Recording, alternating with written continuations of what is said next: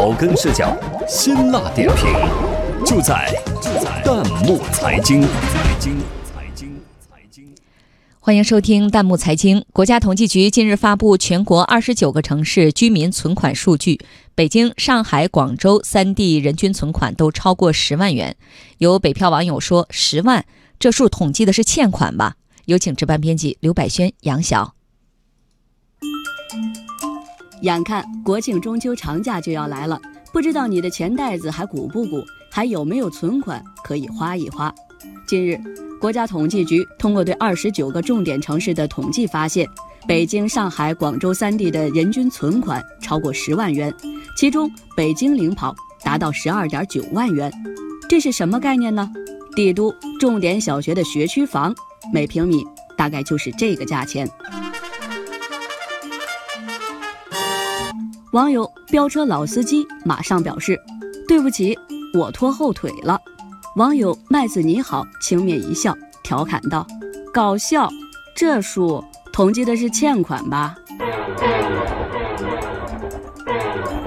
除了围观吐槽的，还有认真来看热闹的，和数据的统计方法和口径较上了劲。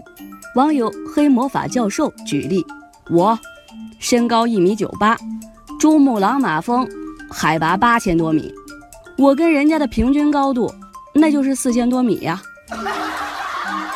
网友小西也对统计数据表示不服，平均值根本没多大意义，贫富差距就在那儿摆着呢。网友上善若水摆出一副说教的面孔，都说了要强调中位数，不要搞平均。也有所谓专业人士站出来仔细分析了一番，强调，人均存款数据对于地方的富裕程度、生活水平肯定有所反映，但比如像是房价水平、消费水平、收入水平等数据，则更有说服力。网友麋鹿大学马上接茬：北京人有个十万存款还能算新闻？这顶多在我们村儿算新闻。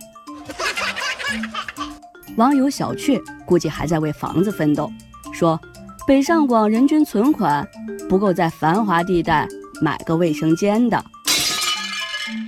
网友花菜菜在一边帮腔，我就问问，北上广存十万能干嘛？网友菲菲也表示不屑，这数据能代表什么？拼命存钱的人都是工资低的。越有钱的人越没有存款，因为啊，钱都拿去投资了。照小编说，其实吧，人均存款是反映老百姓富裕程度和地方经济活跃度的一个指标，但不是唯一指标。更为重要的是，就个人而言，存款多少与幸福指数不一定成正比。当然了，肯定有它的相关性。所以呢，我们也希望听到这期节目的北上广老板们，能够适当的为手下的员工们涨涨工钱。